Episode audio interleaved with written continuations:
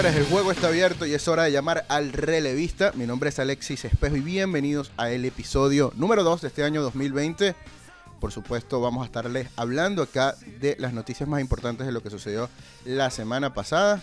Muchísimas gracias a todos aquellos que nos han apoyado, a la gente que ha reportado su sintonía y las reproducciones, a la gente que ha dejado reviews y también rating en donde quiera que escuches tu podcast. Les recordamos que el Relevista es parte de la familia de HCM América. Nos puedes visitar en hcmamerica.com. Tenemos noticias importantes del mundo del deporte nacional e internacional. En este momento puede ver las noticias escritas por Kiko sobre eh, Jorge Sampaoli, quien está en la mira de la Vinotinto. También tenemos a Gaia Curero hablando del Team LeBron James y el Team Giannis para el Juego de las Estrellas de la NBA. Por supuesto, también tenemos noticias de Juan Bastidas y de Sebastián Villalobos. Así que los invitamos a hcmamerica.com. También nos puede seguir en nuestras redes sociales en HCM Deportes. Así que sin más que hablar, vamos a comenzar este episodio de esta semana.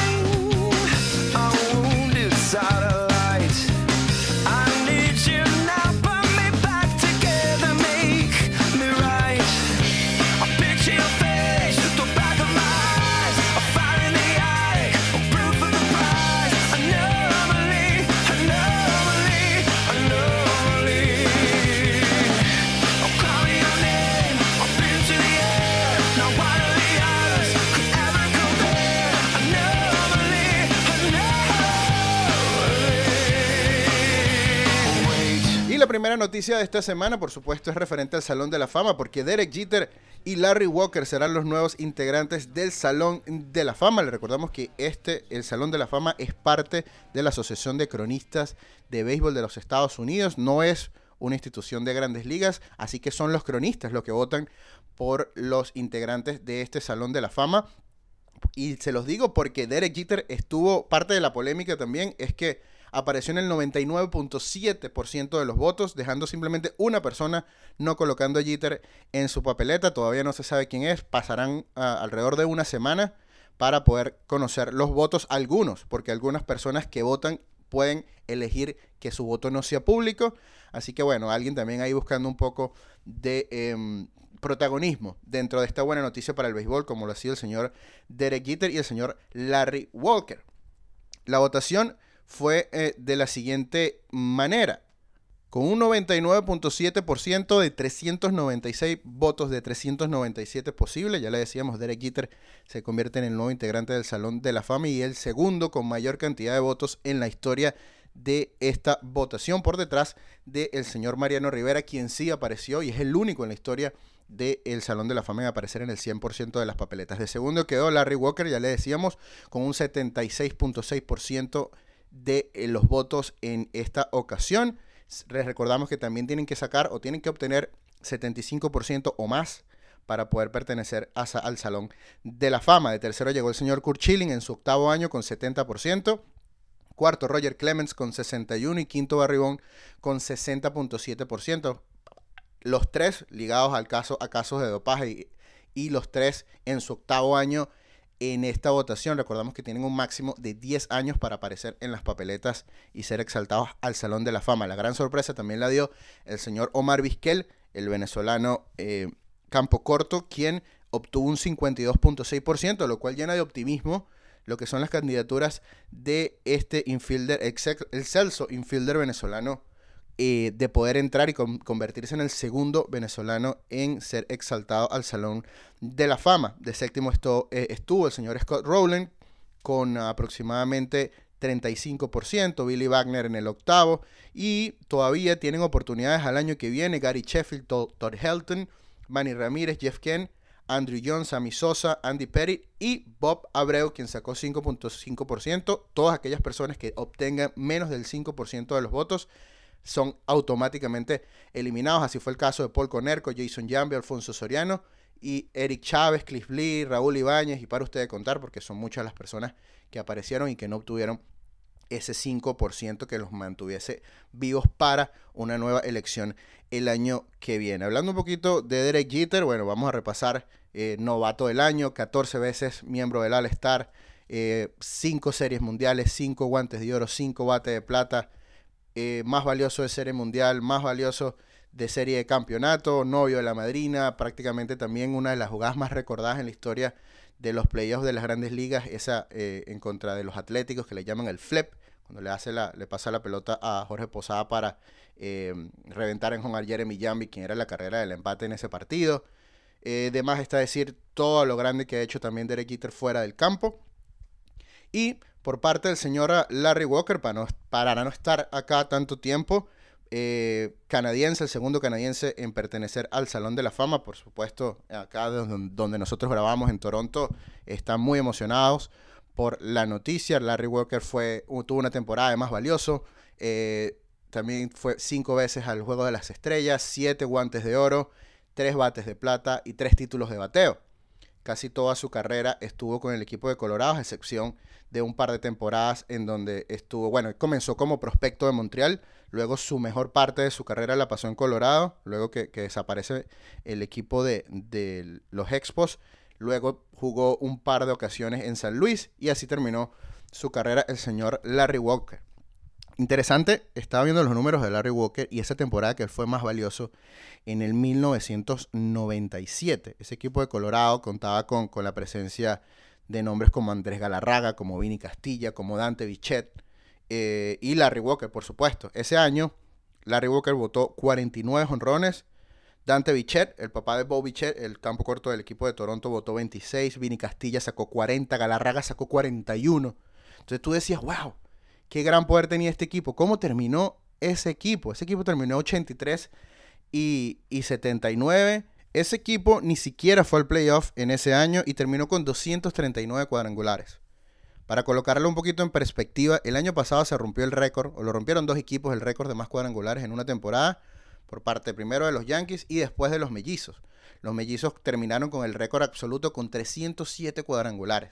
Para que tengan más o menos una idea de lo grande que, fue la temporada del año pasado, ofensivamente hablando del equipo de los Mellizos, quien ahora adicionaron al señor Josh Donaldson el cual también es un tema eh, que se le puede dedicar un programa completo porque involucraría enviar a primera al señor Miguel Sano, ya que Josh Donaldson es mucho mejor, bueno, no digamos tanto mejor, pero es mejor guante que el señor Miguel Sano y aporta mucho más con el bate. Entonces, va a ser muy interesante este equipo de los mellizos el año que viene. Volviendo otra vez acá al tema, también hubo dos exaltados por parte del Comité de Veteranos. Esto ya se sabía desde diciembre, pero vamos a repasar un poquito. El Comité de Veteranos eligió a Marvin Miller, un ejecutivo de, Grandes Ligas, quien fue presidente de la Asociación de Peloteros desde 1966 hasta 1982, y se le atribuye grandes cambios favorables para los jugadores, en donde se, le, se dice que el señor Miller fue como el pionero de lo que es un sindicato más unido de jugadores de las Grandes Ligas entre eh, su legado está el haber aumentado el promedio del salario del jugador de grandes ligas de 19 mil dólares a 326 mil dólares. También eh, la creación del primer contrato colectivo en una de estas ligas mayores, eh, digamos de las ligas más grandes de deportes en Estados Unidos, se le atribuye a, lo que fue el legado de, Marvin Miller mientras fue el presidente del comité de, em, de peloteros del béisbol americano. También eh, fue exaltado el señor Ted Simmons, eh, jugador de 21 temporadas de las grandes ligas. Él era prácticamente, para, hacer un resumen más corto, la visión tradicional del receptor competitivo, del receptor que llamaba muy bien los juegos, del receptor también que era muy bueno ofensivamente, sin embargo también estuvo quien se llevaba todos los elogios y quien se llevaba la mayor, eh, digamos, el centimetraje era el señor Johnny Bench, así que jugaban prácticamente en la misma espacio, en el mismo tiempo, en las mismas temporadas. Sin embargo, para el momento que se retira, Simmons poseía el récord de más cuadrangulares para un bateador ambidiestro en la Liga Nacional con 248, pese a haber jugado cinco temporadas en la Liga Americana con los cerveceros. Así que repasamos, Larry Walker, Derek Jeter, el señor Marvin Miller y Ted Simmons son los exaltados al Salón de la Fama 2020. Para culminar este tema de esta semana del Salón de la Fama. Aquí está el productor estrella, el señor Nelson Pérez, quien viene a relevar un par de bateadores. Nelson, bienvenido nuevamente. Muchísimas gracias por tu presencia. Voy saliendo del bullpen y hice mi, hice mi respectivo trote hacia la lomita. Tu Así que estoy listo. Está muy bien, muy bien. Nelson, 97% eh, punto 5. Aparece Derek Jeter en las votaciones. 90 99.5. Sí.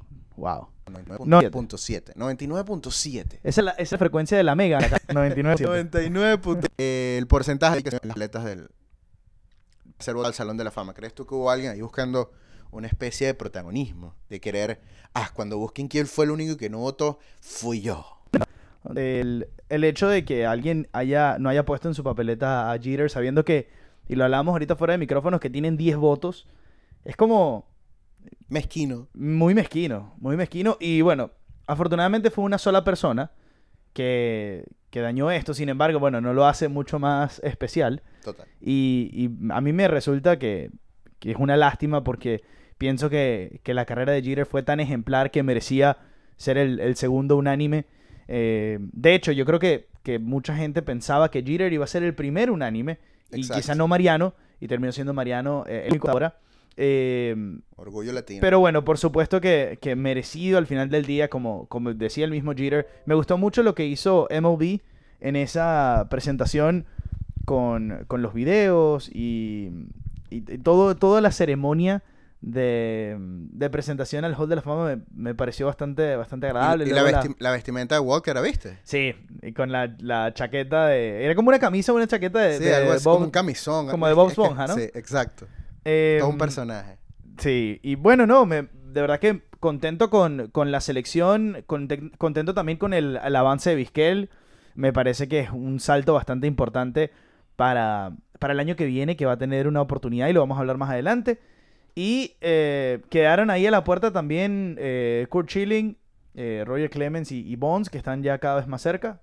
Veamos si el año que viene es el año finalmente que entran estos, estos peloteros. ¿Tú crees que ellos pertenecen, hablando de Kurt Schilling, Roger Clemens y Barry Bonds específicamente, ¿tú crees que ellos deberían tener su espacio, después de ver los números, deberían tener su espacio en el Salón de la Fama? Yo creo que sí.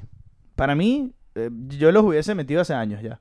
Eh, cuando tú ves los números de Clemens, son absurdos, ¿no? Eh, más de 300 victorias, 354, Siete Eh, Cy Young, ¿no? 7 Cy Youngs. eh, creo que tiene 4 anillos de serie mundial. 4 o 5. No sé si tiene los mismos que Jeter. No, no tiene los mismos que Jeter, tiene 4. Sí, pues no estuvo en el último. Ajá. Exacto. Tiene cuatro anillos de serie mundial. eh, una carrera, más de 3.000 ponches, obviamente. El Rocket, el Rocket fue uno de los lanzadores, ha sido uno de los Dos lanzadores. veces ganador de la triple corona del picheo. Bueno, eh, eh, uno de los lanzadores más dominantes de la historia del béisbol. Y, y claro, por estas cosas extradeportivas también, bueno, eh, la sombra del caso esteroides es eh, todavía demasiado grande. Sin embargo, ese 60% de ambos ya lo que dice es que el paradigma se está rompiendo un poco y que eventualmente entrarán. Así que este era el octavo año, si no me Octavo equivoco. año.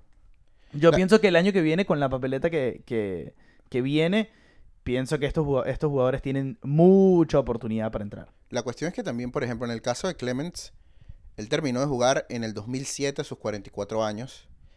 Y al día de hoy, eh, estamos hablando de 2019, estamos hablando 2020, 2020, estamos hablando, ¿qué? 13 años después. Ujú. La Asociación de Cronistas de Béisbol va agarrando nuevos votantes, Claro. que son gente más joven. Gente que capaz puede que no haya visto a Clemens tanto o que sí lo vio, digamos, no tenga tanto resentimiento por todo lo que fue eh, el Capitol Hill de cuando fueron a declarar en el Congreso. Sí, de todo lo que fue la mentira, el, el trainer que sacó el- la jeringa, con esta Ujú. le inyecté y, todo, y toda la conspiración y todo lo que fue. Y por eso es que, en mi opinión, es que yo he visto que tanto Clemens como Bonds han aumentado un poquito lo que es su- sus votos. Digamos que yo creo que los votos más jóvenes son los que están ayudando a, a estos peloteros a poder entrar. Puede ser, puede ser. Yo, yo pienso que también eh, el castigo de que estén constantemente en la papeleta y no entren, creo que también es suficiente sufrimiento para estos peloteros, porque el mérito, el mérito eh, beisbolístico está, ¿no? Total. Yo creo que son cosas que, más allá de que haya habido esteroides involucrados, Barry Bonds tenía el talento para dar 600 honrones. O sea, digamos que 166 o 56 de los que dio fueron con esteroides, pero el resto, eh, o sea, estamos hablando de dos, dos peloteros, en este caso específico, de lo mejor que ha existido en, en- en lo que es béisbol, ¿no? Y, y bueno, cuando entramos al, al quizá la, la parte puritana del deporte, eh, es como, es donde, donde quizá los matices se tornan quizá más blanco y negro y es como, no, estos hicieron trampa, no los vamos a meter. Claro. O bueno, hay que meterlos por, por tal. Yo, yo pienso que si este Hall de la Fama es un... O sea, es el Hall de la Fama del béisbol. Esta fue una parte del béisbol. Exactamente. Y al final del día, les guste o no, tienen que aceptarla como lo que es. Y hay jugadores que hicieron récord y se beneficiaron, pero eso también hizo crecer el béisbol muchísimo. Entonces, es como mezquino también quitarle la evolución que significó eso para el béisbol. Eh, quizá como, como el ciclismo haría con, con toda esa época de, los, de De los ciclistas que se doparon. Y, y bueno, el ciclismo lo hizo, ¿no? Borrando y despojando a Lance de sus títulos. Pero al final del día, la época de Lance Armstrong hizo crecer el ciclismo Total. muchísimo. No, y la época de los cuadrangulares de Maguire y de Sosa también aumentó muchísimo la popularidad de grandes ligas y para eso no es un secreto, eso no es un secreto para nadie. Pero en el caso de Bonds, como, como tú lo decías, yo tuve la oportunidad de leer el libro de, de, de José Canseco y él decía que Bonds era una persona que no necesitaba ninguna de este tipo de ayuda ni nada. Sin embargo, él al ver, como Canseco, como Maguire, como otros jugadores estaban sacando muchísimas pelotas y no les pasaba nada, él dijo, bueno, yo también, para que tengan una idea, mira, eh, Barry Bonds tuvo dos temporadas, aquí está, dos temporadas de 40-40 y se quedó fácil, fácil cinco veces más cerca de poder vol- volver a hacer el 40-40. Obviamente cuando tú estás en esteroide y estás todo hinchado y grandotote, eh, ya no robas 40, Claro. 40 bases también. Pero bueno, el Barry Bonds para mí también con sus 762 cuadrangulares y, y sus 2.558 bases por bola, lo cual también es un nombre estupidísimo.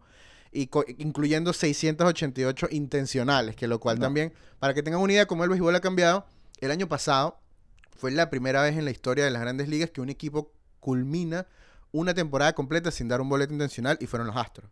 Y Wow. parece que lo tenían como bandera. No queremos Claro. dar un boleto, regalarle una base a nadie. Sin embargo, bueno, cuando Bonds jugaba, le, reg- le regalaban 40, 30, 60. Hubo una temporada, el 2004, que le dieron 120 bases base por bolas intencionales. ¿Cuál, cuál fue el año que, que conectó 73? El año 473 fue en el 2001. Ese año le dieron 35 boletos intencionales y también le dieron 177 no intencionales. Increíble.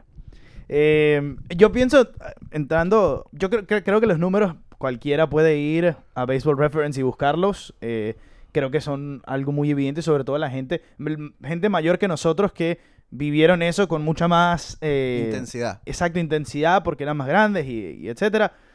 Eh, yo creo que es innegable la huella que han dejado estos dos peloteros a- al béisbol y eventualmente tienen que entrar en el Salón de la Fama, en mi opinión. pasando, bueno, siguiendo en el caso del Salón de la Fama, pero ahora hablando de, de Omar Vizquel, y, y eso es lo que, yo creo que eso es lo que ha estado evolucionando un poco lo que es la visión de quién pertenece al Salón de la Fama. Yo creo que la visión antigua de quién pertenece al Salón de la Fama es un pelotero integral, un pelotero que bateaba y, que- y que era bueno eh, fildeando y que era bueno en la chiquita. Claro. Ahora, con lo que ha sido esta eh, especialización de las grandes ligas últimamente, pronto pudiéramos tener a un primer relevista 100% que sea relevista corto, zurdo, especialista en esto, que los zurdos nada más le batearon 0.30, que entra al Salón de la Fama por ser este especialista. A ese es el caso que vamos, por ejemplo, en el caso de Omar Vizquel, que aunque no era un bate quebrado, la gente dice, o por ejemplo lo que son los cronistas de, de mayor renombre, vamos a decirle, eh, eh, de los Estados Unidos, ellos dicen que bueno, que sí, que el guante de Vizquel era buenísimo, que sus 11 guantes de oro son bastante buenos, sus tres veces yendo al, al Juego de las Estrellas fueron bastante buenos, sin embargo su bate no era algo tan increíble. Entonces decían, bueno, el guante no es tan bueno como si Smith y el bate no era tan bueno como, no sé, eh, porque otra de las cosas que traían era Barry Larkin, Claro. eh, que tampoco era, era campo corto como tal, pero también era un jugador que era, digamos, unidimensional por ponerlo de alguna manera. Entonces, yo creo que es un poco mezquino, no sé qué opinas tú, el negarle la entrada a un jugador como Vizquel, que eh, más allá de, de quitarnos acá, de rasgarnos las vestiduras de ser latinos, venezolanos y todo esto, a alguien que dominó eh, un eh, aspecto del béisbol. un aspecto del béisbol por tanto tiempo. Y ojo, cuando tú sacas los números de esos dos años, que fueron 2003 y 2004, que se lo ganó, si mal no recuerdo, Alex Rodríguez, el... El, ¿El MVP? No, el, el guante de oro. Ah, el guante de oro. te- fue, fue una votación que pudo haber ido cualquiera de los dos lados. O sea, Vizquel Claro. hoy pudiese tener esos 13 guantes de oro. eh, Que, en- en- que en tiene de Smith, ¿no? Exactamente. Entonces, ¿Cómo, ¿Cómo ves tú? ¿Tú lo ves como yo o, o tienes una opinión distinta? No, yo lo veo, yo lo veo, yo coincido. Eh, creo que también nos hemos encargado, o bueno, se han encargado los cronistas, los escritores de, de béisbol en Estados Unidos, las personas que votan, ¿no? En esta asociación.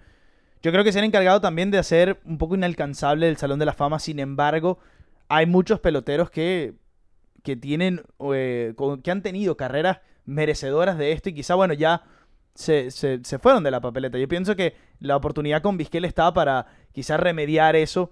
Como decías tú, un especialista, defensivamente hablando, incluso mucha gente eh, no venezolanos, eh, gente que, que, que opina en Grande Liga, americanos, dicen que incluso les parece que fue mejor que, que, que Ozzie Smith en, en términos defensivos. Y es que al final del día, el, el guante de oro es un, es un premio de popularidad, es un premio entregado por Rawlings, no es un premio que, que tú dices, bueno, está... no es tan sabermétrico eh, como hoy. Exactamente. Entonces, es como determinar el valor específicamente por un premio. Ahora, no, eh, si decimos esto, bueno, entonces 11 guantes de oro son tal. O sea, la cuestión es que los números están, ¿no? Temporadas de tres errores, cuatro Claro. errores de Vizquel en, en el parador en corto, que es una posición en donde recibes la mayor cantidad de, de pelotas en un, par- en un encuentro de béisbol. Eh, Todas las temporadas que se mantuvo jugando. la temporada que se mantuvo jugando sano, eh, la dupla que hizo con Alomar, esa conexión eh, Sciori segunda base que también fue legendaria. Llegó una serie mundial, no la, no la pudieron ganar los indios, pero estuvieron muy cerca. Entonces, también es difícil porque si t- lo- la- los méritos colectivos son muy circunstanciales, ¿no? O sea, eh, Roger Clemens no, o sea, cuando hablamos de su carrera, por no haber, eh, si no hubiese ganado ningún anillo con los números que puso, eh, una carrera de Hall de la Fama. Y mucho, y mucho, así, así han sido muchos casos. No. Bueno, Bonds va a entrar sin haber ganado un anillo. Si, en el momento que entra. Exactamente. Y siempre a mí me, me llama mucho la atención en cómo los medios o cómo los cronistas de béisbol utilizan el Salón de la Fama como una, una especie de purgatorio, como una especie Sí. de, de, digamos, de un momento de hacer juicio de valores sobre la carrera de alguien. ¿Por qué no vemos eso en la NBA? Entre- en la NBA entra todo el mundo. Sí, todo el mundo. En- no importa, o sea, espacio, pared, hay para guindarle. O un sea, no lo hacen con ese, con ese como que el fervor de, oh no, el hall de la fama es solo para privilegiar. ¿no? Como, o sea, no- tampoco digo que entre Pedrito, Total. pero, pero hay muchos peloteros eh, que, que han tenido O que representaron- argumentos O suficientes. que representaron una época o muchísimo para su equipo. El caso de Paul Conerco, que este año sale del 5%. Ujú, Paul Conerco es una institución de los Sí. Medias Blancas de Chicago. Claro. Y por eso, yo me imagino que por esto es que cada uno de los equipos eh, tiene su propio Salón de la Fama. Y, y cada equipo tiene esa versión, digamos, simbólica de, mira, estos son los jugadores que honramos. Sin embargo, bueno, eh, cuando eres como un equipo como los Yankees, que tienes más nombres, también influye muchísimo en, en lo que es la exposición de la Sí, gente. sin duda. Hablando un poquitico de jugadas y, y de lo que fue, me viene a la mente esa gran jugada de Jeter eh, en contra de, de los Atléticos. Si ustedes buscan en YouTube hoy mismo la jugada que hizo Omar Vizquel en el séptimo juego de la Serie Mundial de Cleveland contra Miami, que fue un jug- había bases llenas y estaba en la carrera del empate en tercera, y el tipo se lanza a un lugar imposible agarrar la pelota y saca el hombre en primera. Esa para mí es una mejor jugada en un séptimo juego Claro. bases llenas, jugando de visitante. Eso también es una jugada que, que debería ser eh, recordada muchísimo, pero bueno, obviamente eh, sabíamos lo importante que, que- o, o lo magnífico que era Vizquel con el guante, que es, porque hasta, hasta hace poco No, los videos absurdo. virales de Omar con las transferencias y todo. Quería, quería llegar a eso. ¿Por qué? ¿Por qué necesariamente eh, tiene que ser o, o los méritos ofensivos? Porque te hacen ganar el juego, sí, pero también, o sea, el hecho de que no esté puntado en el marcador, que tú defensivamente cumples, no lo hace de menor, eh, de menor valor que el aporte ofensivo, obviamente. Hay peloteros a lo largo de la historia que han tenido las dos, las dos cosas, ¿no? Tanto defensivo como ofensivo. Pero ya va. Hay que, hay que separar que Vizquel dominaba por completo el aspecto defensivo. O sea, estamos hablando de top 3 en la historia de mejores shortstop defensivos. O sea, y top 3 y, y puede ser el 1 fácilmente. O sea, lo que digo es, es un dominio absoluto de una tarea Exacto, que es tan ahí. esencial en el juego. Porque, bueno, Es imagínate- más batea, es por donde más batea. entonces, yo, yo lo que digo es cómo no premiarlo. Y quiero, bueno, salir eh, no del tema Vizquel, sino salir de, de sus, eh, de sus argumentos porque yo pienso que ya van, La son, son evidentes y ya la gente está abriendo los ojos. 52.6% fue como terminó. Eh, y el año que viene eh, va a tener mucha oportunidad de entrar. Y lo mismo van a tener tanto Chi- eh, Kurt Schilling como Clemens y como Bonds, porque es una papeleta que está bastante abierta y ellos son los cuatro nombres interesantes, porque lo que entra no hay, no hay demasiado de dónde agarrar. Total, total y absolutamente. La cuestión es que no, los votantes no están obligados a utilizar sus votos. Ya vimos No, en claro. 2013, el caso de 2013, donde no prácticamente no exaltan a nadie. Y, eh, ¿Tú sabes, pero, cuál es dos- el, pero 2022 es algo muy interesante. ¿Tú sabes cuál es el WAR de, de Barry Bonds? Debe ser algo ridículo. 162.8. Increíble. Victoria sobre el reemplazo. Y el WAR, WAR 7 es eh, 72.7. El de Clemens es 140 casi, 139. Increíble. Y para que tengan una idea, Derek Jeter entró con un guard de 72 y 72.4 y Larry Walker con 72.7. Esto prácticamente los doblan Sí, sí. en, en lo que fue en, en lo que fue su aporte a, a- a ganar al, al equipo. Absurdo, absurdo. Total. Pero bueno, eh, Hablemos de 2022, importantísimo. 2021 me parece que no hay nadie. Entonces, quiero, claro, no lo utilizarían los votos, pero si te pones a ver y cómo van los, los La vientos, tendencia. yo pienso que deberían entrar estos cuatro. Yo pienso, ahora no se sabe, pero yo creo que Chilling es seguro y Vizquel puede dar el salto en su quinto año porque en la papeleta, como, como decimos, no encontramos unos nombres que van a entrar. O sea, los nombres más destacados, Tim Hudson, Mark Burley, Tory Hunter, Dan Herron, Barricito. De resto, Nada, Bate nada quebrado. especial. bate quebrado. Total y absolutamente. Pero, eh, volviendo al tema de, de los unánimes y, y esta hazaña que solamente ha logrado Mariano Rivera de los Yankees de Nueva York, el panameño, y que tuvo, estuvo a punto tanto Derek Jeter como Ken Griffey Jr., que han sido lo que queda en 99, por, por arriba del 99%, pero por debajo de los 100. ¿Quién crees tú que tiene un mayor chance a futuro para ser el próximo jugador unánime? Y no me vengas con Trout y tal, y Harper, no. Que tenga chance en los próximos 10 años. En el 2022 entra A-Rod y, y Big Papi. Ahora, yo no, yo no creo. O sea, ambos con carreras de. posiblemente de unánime. Eh, so- Big Papi, sobre todo, porque. Pero Big Papi sin dopaje. Big Papi sin dopaje tiene el, el gen clutch, eh, momentos históricos a lo largo de su carrera. Mata Yankee. Eh. Alex Rodríguez tiene una carrera de, de unánime. No, perfecto. eh, con números, la cosa es Pero sus si, en- suspensiones. si entra Bonnie lo- Chilling el año que viene, Alex Rodríguez no le va a tomar 10 años en entrar. O sea, no creo, no creo. Aunque, aunque. Yo pienso que Alex Rodríguez se tardaría como unos 2-3 años en la, en, el- en la papeleta. No creo que le, no creo que entre el primer año. Pero recordemos que esto también es un concurso de popularidad, como ya lo decíamos. Esto no lo entrega Grandes Ligas, esto lo entrega la Asociación de Cronistas. Por. No es casualidad de que Alex Rodríguez sea comentarista en televisión. Limpiando, no- buscando limpiar quizás su imagen un poco. No es casualidad que Omar Vizquel está siendo manager, coach, y esté cada vez que pueda saliendo y que la gente lo, lo reconozca. Haciendo como campaña, pues. Dices tú. Se pudiera decir de alguna manera porque, bueno, eh, es parte de esto. Pero en el caso de Alex Rodríguez, es, a pesar de tener los números, también es cuesta arriba. Alex Rodríguez eh, prácticamente lo obligan a decir, estuvo con, con la cuestión del cuñado, con lo que fue... eh, Biogénesis. Biogénesis, tal cual.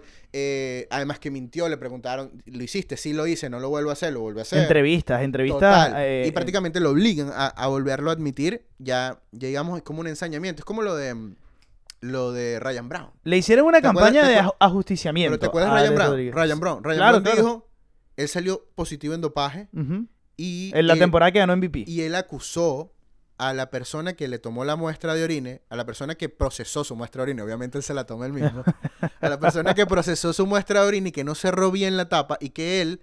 eh, que alguien se la contaminó. Exactamente. Y esa persona probablemente habrá perdido Son su trabajo, pasó por toda la- una campaña de descrédito y años después vuelve a aparecer positivo Ryan Brown. Entonces tú dices, man, por favor, ¿qué estás haciendo? Volviendo al tema. 2022, Big Papi, A-Rod. A-Rod y, y- y ya, pero ponte tú en el caso de 2022. Hay opciones, pero yo no creo que ninguno de los dos entre. Unánime. O sea, sí, la cuestión es que tú dices, o sea, Big Papi, impresionante carrera. pero nada en el lado defensivo. Si Griffey y Jeter no entraron en no entraron unánime, Big Papi es, es first ballot, pero no entra unánime. Unánime, perfecto. Aero tiene una carrera de unánime, pero tiene una carrera también empañada por esteroides. Entonces, ¿Qué crees? ¿Qué te parece Ichiro Suzuki en el 2025? yo creo que Ichiro es una gran posibilidad. Por lo que representó. por es una gran 3000. posibilidad porque eh, su carrera co- completa, contando los años en Japón, es algo absurdo. 4000 hits, o sea, es una carrera Taikop.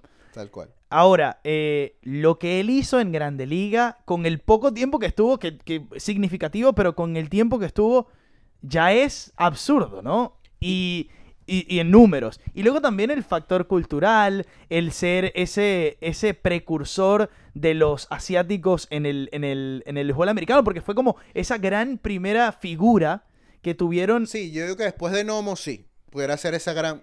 Claro, esa- exacto. Pero en el caso de Ichiro nos acordamos de los 200 y tantos y de, la, gran- de, lo, de lo, lo bueno que era batiendo. Pero este tipo ganó 10 guantes de oro. Increíble. Increíble. Y, O sea, y todas las temporadas que jugó, eh, para mí, Ichiro es el próximo que, que tiene. No veo ni a Big Papi ni a Alex Rodríguez como posibles candidatos a entrar unánimes, por así decirlo. Vamos a darle un- una visión romántica a, lo a, a- a ser unánime, claro. por así decirlo, porque lo importante es entrar, ¿no? ¿Cuántas temporadas de 200 hits? Una, dos, tres, cuatro, cinco, seis, siete, ocho, nueve, diez. Diez seguidas. Con 200, imagínate tú. Diez seguidas Y- jugando 19 años en Grande ¿Qué Liga. edad tenía? En Grandes cuando, Ligas. Cuando comenzó su primera temporada de 200. 27 años. Imagínate. Estamos hablando de que tuvo una temporada de 266 hits. De 100 262 hits. Y no fue, no fue el MVP. Terminó con un promedio de 372 y quedó séptimo en la votación por el MVP. Vamos a ver quién ganó. o sea, el comenzó MVP a los ese año. 27 años. Para Ah, ese te- año, ese año el MVP, te lo puedo decir quién fue. ¿Quién fue? Yo creo que fue, fue Vladimir Guerrero. Ok, para que tengan una idea, el día de hoy, al día de hoy, Ichiro comenzó a los 27, ¿no? Me dijiste. Sí. Al día de hoy, el- 9.2 en WAR tuvo esa el, temporada. mejor Ichiro. jugador de las grandes ligas, Mike Trout, tiene 27 años hoy. Y ha llegado a ser el mejor jugador de las grandes ligas desde sus 19 años de debut hasta los 27. Imagínate si hubiésemos tenido esas temporadas de Ichiro en grandes ligas.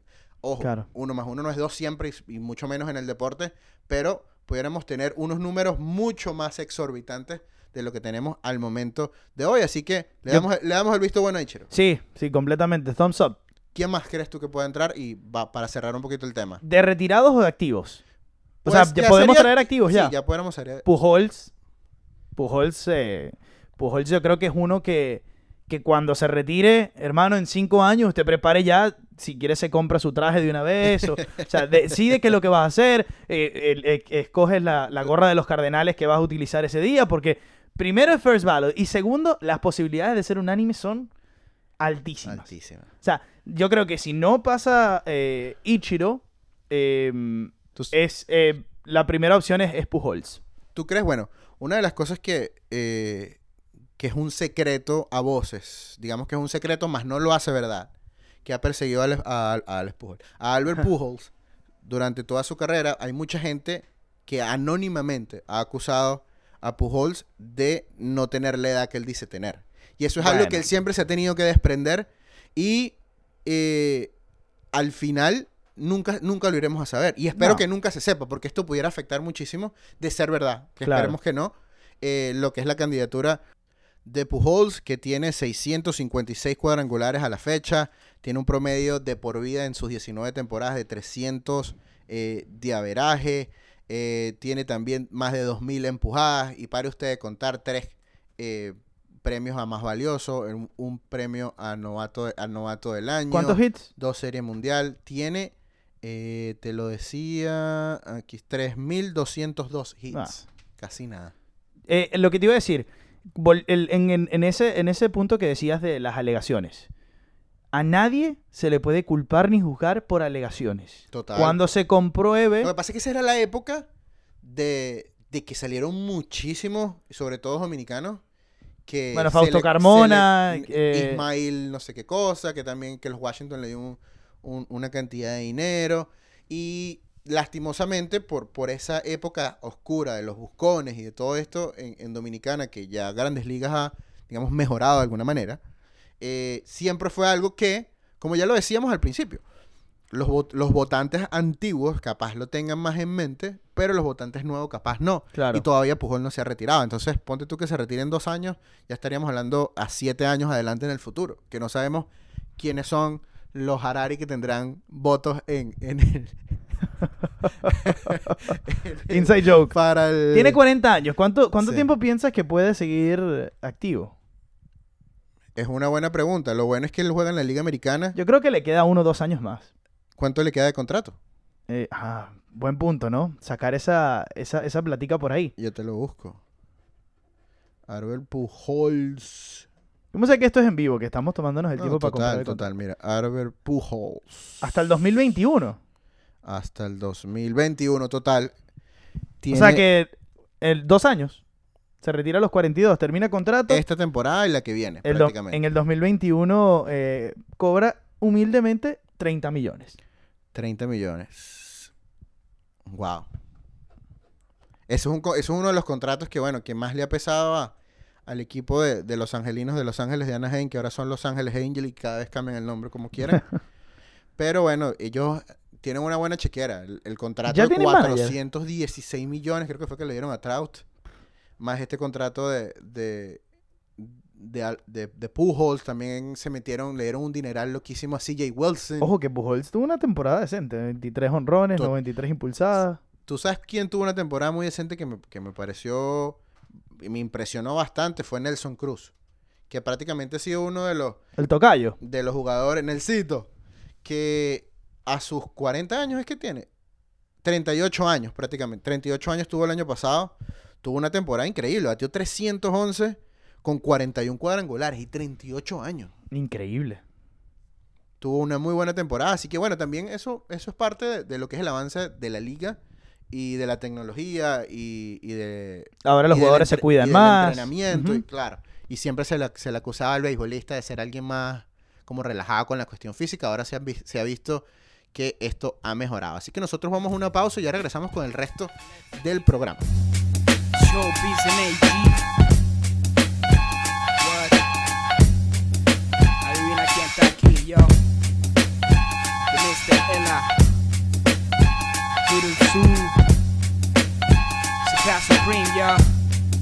Y bienvenidos nuevamente a este segundo bloque de lo que es el relevista de esta semana y la segunda noticia del día de hoy. Bueno, la segunda por ponerle un número, ya que hablamos muchísimo en lo que fue la primera, es que Luis Rojas es el nuevo manager de los Mets. Eh, el dominicano había estado 14 años como manager de ligas menores de- del equipo. También estuvo como el coach de control de calidad el año pasado del equipo grande. Hijo de Felipe Alou, hermano de Moisés Alou, quinto dominicano en ser manager. Y también fue el manager y también tiene conocimiento de lo que son los peloteros jóvenes como por ejemplo el señor Pira Alonso, quien en sus redes sociales se mostró muy emocionado ya que él fue su manager cuando estuvo en AA. Así que eh, mucho se habló de lo que era la, candidatura de grandes nombres para tomar el espacio dejado por Carlos Beltrán. Sin embargo, eh, la solución estuvo desde adentro, así que los Mets nombran a Luis Rojas, lo cual también es una muy buena noticia porque es otro manager latinoamericano que se mantiene en las grandes ligas. Fui sample encajen con mi discurso. Propongo estructuras sin aplicar y les doy uso a instrumentales clásicas de la Y la tercera noticia del día de hoy es que el equipo de los gigantes de San Francisco ha anunciado la incorporación de Elisa Naken como la primera mujer en ocupar una posición de coach en el campo a tiempo completo. Así que esto rompiendo barreras, el equipo de San Francisco contratando por primera vez, bueno, por primera vez en la historia de las grandes ligas, una mujer será parte del cuerpo de coach de un equipo de las grandes ligas. Naken es una exjugadora de softball que eh, tuvo una gran carrera a nivel universitario, ya formaba parte de la organización de San Francisco desde el año 2014, donde se desempeñó como supervisora de las iniciativas de salud y bienestar de los jugadores. También la ex primera base ocupó el puesto de jefa de información del equipo de béisbol de la Universidad de San Francisco, en donde obtuvo un máster en gerencia deportiva. Así que eh, Naken se unirá a Gay Kapler, que es el nuevo manager del equipo de San Francisco. Recordemos que Bruce Bochy se retiró al finalizar la temporada anterior y se ha dicho que estará lanzando las prácticas de bateo, también estará dándole rolling a los infielders. Así que será muy interesante ver eh, cómo Grandes Ligas ha avanzado en este tema de, de- la inclusión sin caer en, en- en lugares comunes ni caer en, en alabanzas vacías. Es lamentable que sea una persona que tenga que durar tanto tiempo, que se haya tardado tanto tiempo para que esto suceda. Eh, ya sabemos ahora que, o por lo menos podemos ver que la ciudad de San Francisco es una de las ciudades más progresistas en, en este aspecto, ya que el caso de los 49ers, el equipo de fútbol americano, quien se clasificó al Super Bowl, tienen a, a, Kitty Sowers como la coordinadora de eh, ofensiva del equipo. Así que dos mujeres eh, prácticamente en lo que era un deporte meramente masculino, eh, dando de qué hablar en esta lo que fue la temporada pasada en el caso de la NFL y ahora este año que vendrá en la pelota.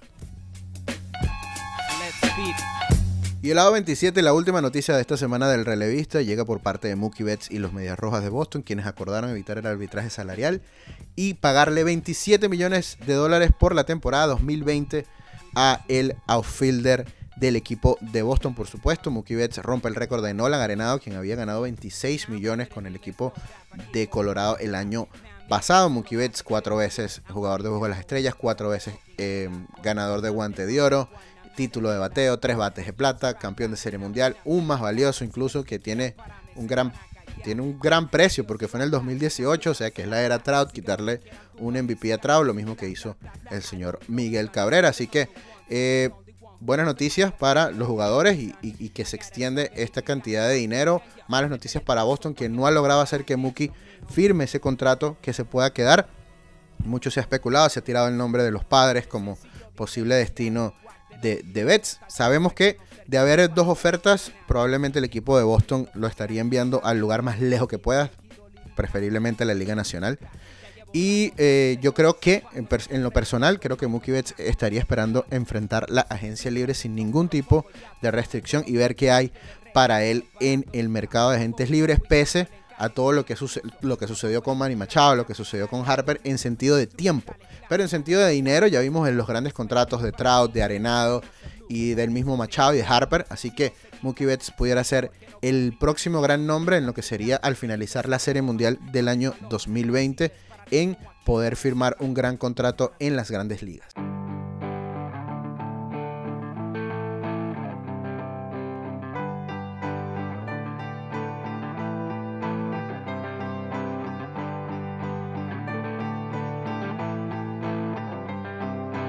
Y de esta manera llegamos al final del episodio de esta semana. Muchísimas gracias por su sintonía. Mi nombre es Alexis Espejo y los invito a que nos visiten hcmamerica.com. Nos puedes también eh, mandar un mensajito o llegarnos a hacernos saber su sintonía a través de nuestras redes sociales, arroba HCM Deportes en Instagram y arroba HCM, América en Twitter. Eh, también los invito a que escuchen eh, los otros podcasts que estamos produciendo acá en HCM América, El Nombre No Importa, Panas Vino Tinto, Comité del Fantasy, Visión de Juego. Para mí ha sido un placer y espero podernos reencontrar la semana que viene, el cual ya tenemos un temita que es bastante polémico y que estaremos durante toda esta semana preparándolo, preparándolo para llevarles a ustedes el mejor contenido. Nelson, muchísimas gracias a Nelson Pérez, el productor estrella, el Big Boss CEO, CFO, novio de la madrina de HCM.